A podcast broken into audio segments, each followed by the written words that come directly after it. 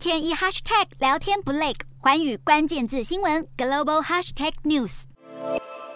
东京增上寺外前来献花致意的人潮绵延不绝。安倍晋三的夫人昭惠选了一张安倍穿着白衬衫、未打领带、双手叉腰、充满朝气的照片作为遗照。民众纷纷献上白色鲜花，对着遗照合掌鞠躬，悼念这位日本史上在任最久的前首相。十一号晚间的守灵仪式以家族葬的方式举行，但接受国会议员等政商界人士上香致意。日本首相岸田文雄、自民党副总裁麻生太郎、前首相菅义伟以及前官房长官河村健夫等政要都到场，一共约两千五百人出席。日本天皇夫妇也派人献上贡品和鲜花。为了表彰安倍晋三至今的贡献，日本政府决定授予国家最高等勋章大勋位菊花章警示和大勋位菊花大寿章。大勋位菊花章警示是日本勋章中唯一采用项链形式的勋章，除了日本天皇和外国元首之外，安倍将成为二战以来继前首相吉田茂、